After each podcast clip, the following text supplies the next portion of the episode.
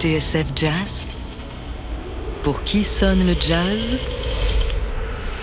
David Copéran. Aujourd'hui, de Leipzig à New York, l'étrange destin de Utah Heep, première partie. Das Bild der Welt durch Welt im Bild.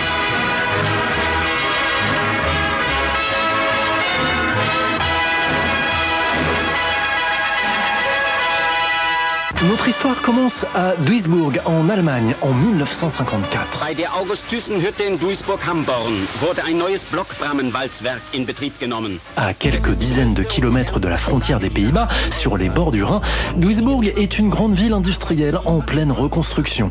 Elle fut totalement ravagée par les bombes alliées durant la Seconde Guerre mondiale.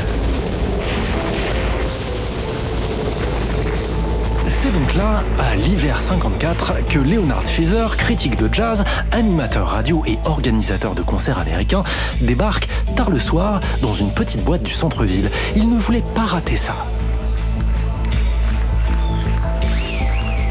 Mais alors, que vient faire Leonard Feather en Allemagne? Et pourquoi tient-il absolument à entrer dans ce club? Eh bien, figurez-vous qu'il est à la recherche d'un musicien, ou plutôt d'une musicienne.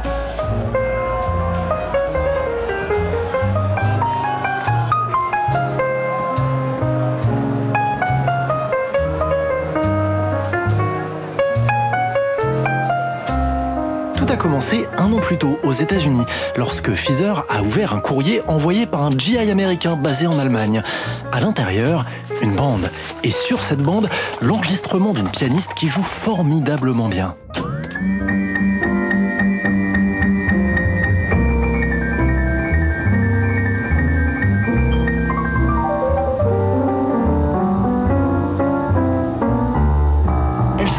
Utah Heep et son parcours est étonnant, parfois tragique. Utah Heep est née à Leipzig en 1925. Grâce aux travaux de Katia von Schuttenbach, autrice d'une thèse et de nombreuses recherches à son sujet, et du journaliste Aaron Gilbreth, on sait que Utah Heep a grandi dans un foyer modeste et qu'elle s'est mise au jazz après que son professeur de piano, un organiste d'église, un brin tyrannique, l'a dégoûté de la musique classique.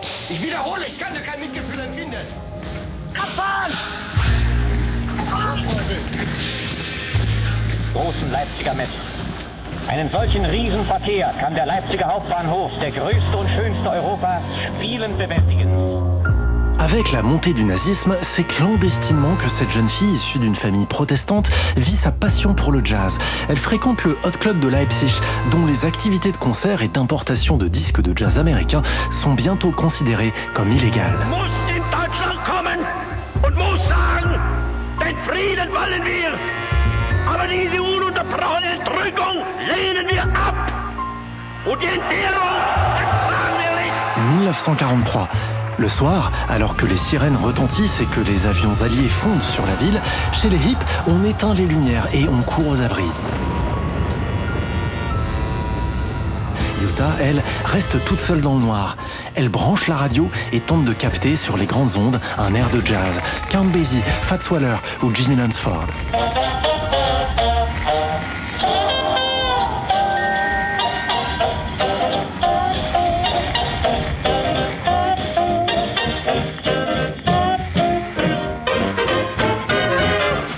Dira-t-elle plus tard, les Américains n'étaient pas nos ennemis.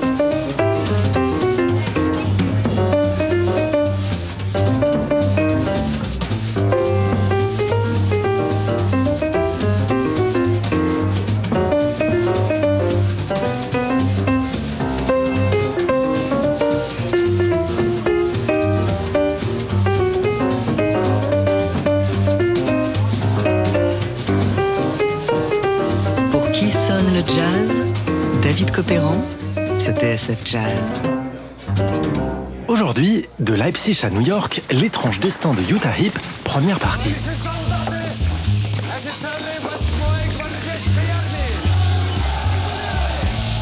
Au lendemain de la Seconde Guerre mondiale, alors que l'armée rouge entre dans Leipzig, la ville n'est plus qu'un vaste champ de ruines. Nous sommes en 1946. Utah Heep a 21 ans. Elle sait qu'elle ne doit pas s'éterniser ici. Désormais, pour la jeune pianiste dingue de jazz, comme pour beaucoup d'autres, le salut se trouve à l'ouest.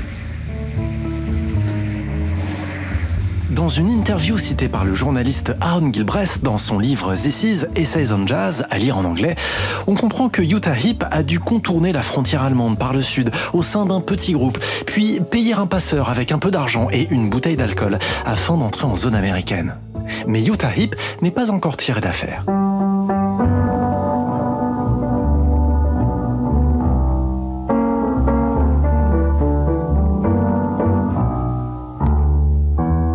Jeune réfugiée de l'Est, la vie est un combat. Elle a traversé la frontière avec disques et photos, ce qu'elle a pu sauver, et s'est confectionné une robe dans une couverture de l'armée américaine.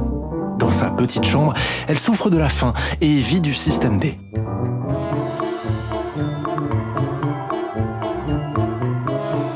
dans un cirque, puis dans une boîte de Munich où elle joue quasi sans interruption, 7 jours par semaine. Et pas forcément la musique qu'elle aime, et ça, elle le racontera à plusieurs reprises, notamment dans une interview donnée au New Yorker.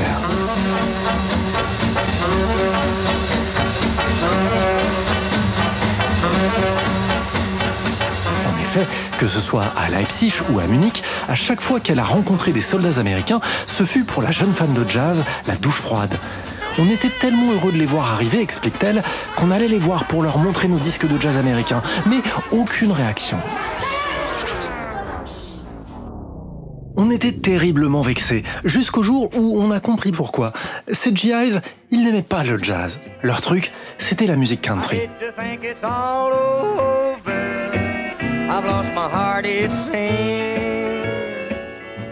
Pourtant, il y en a bien un de GI qui va craquer pour Utah, la jeune Allemande qui swing. Un Afro-Américain dont on ignore tout, mais dont elle va tomber enceinte en 1948.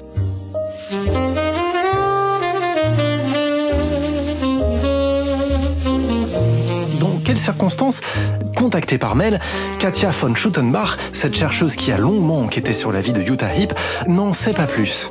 Tout a été écrit sur les relations entre GIs et celles qu'on surnommait les petites allemandes. Et il est impossible de retenir un scénario parmi tous ceux qui ont pu se produire. Ce qui est triste, poursuit Katia, c'est que Utah et cet homme ont dû composer avec la loi américaine de non-fraternisation avec les Allemands, ainsi que le racisme et la ségrégation. Pour Utah, cela a dû être particulièrement dur.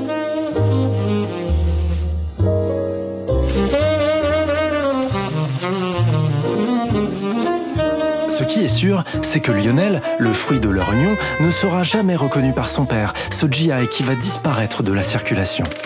Sur une photo prise en juin 1950, on voit Yuta, les cheveux bouclés dans une veste trop grande pour elle, tenir son enfant dans les bras avec un grand sourire. Elle paraît encore adolescente et pourtant, au même moment, elle monte son propre groupe. Elle va découvrir Bud Powell et Horace Silver qui vont considérablement changer son jeu.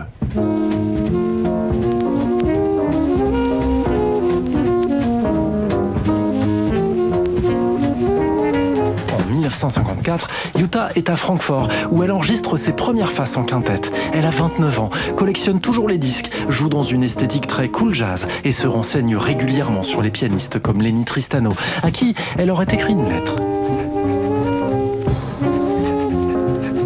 Et c'est donc cet hiver-là que sa vie va basculer.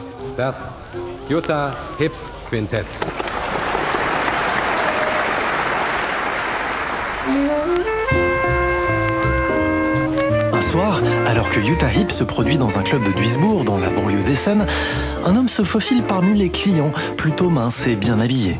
C'est un critique de jazz américain, homme de radio et organisateur de concerts. Profitant d'une halte à Düsseldorf avec Billy Holiday et Buddy de Franco, il a pris la voiture et fait la route après le concert juste pour la voir elle. Et si Utah ne le connaît pas encore, lui en revanche sait très bien qui elle est. Son nom est Leonard Feather et ce qu'il a à lui proposer, c'est ni plus ni moins qu'un passeport pour le rêve américain.